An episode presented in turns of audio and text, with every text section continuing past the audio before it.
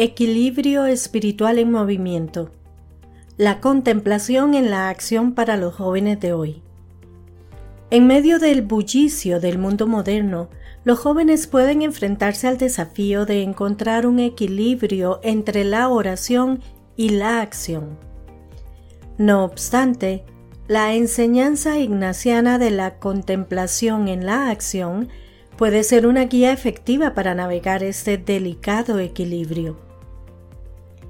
La contemplación en la acción, un principio central de la espiritualidad ignaciana, sugiere que uno puede encontrar a Dios en cada momento y circunstancia de la vida, incluso en medio de la actividad cotidiana. La oración no es, entonces, un acto aislado, sino que se entrelaza con todas las acciones y experiencias. Para el joven católico, esta enseñanza puede ser particularmente relevante. Los compromisos académicos, profesionales y sociales pueden parecer abrumadores y puede ser tentador relegar la oración y la reflexión espiritual a un segundo plano. Sin embargo, la contemplación en la acción propone que estos aspectos no tienen por qué estar en conflicto. Una forma de lograr este equilibrio es convertir las tareas cotidianas en momentos de oración. Un acto de bondad, el estudio para un examen o incluso las tareas domésticas pueden convertirse en momentos de encuentro con Dios.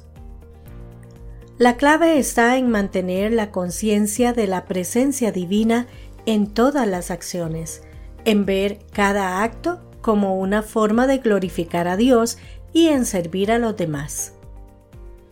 Este enfoque no solo puede ayudar a equilibrar la oración y la acción, sino que también puede añadir una dimensión de significado y propósito a las actividades diarias. Incluso los momentos más mundanos pueden ser vistos como oportunidades para la oración y la conexión con Dios. Además, la reflexión regular puede ser una herramienta útil para mantener este equilibrio. El examen, una práctica de oración ignaciana que invita a revisar los eventos del día con atención y gratitud, puede ser una manera efectiva de conectar la oración y la acción. En última instancia, la contemplación en la acción invita a los jóvenes a vivir su fe de manera dinámica, a encontrar a Dios en todas las cosas y a ver cada momento y cada acción como una oportunidad para la oración y el encuentro espiritual.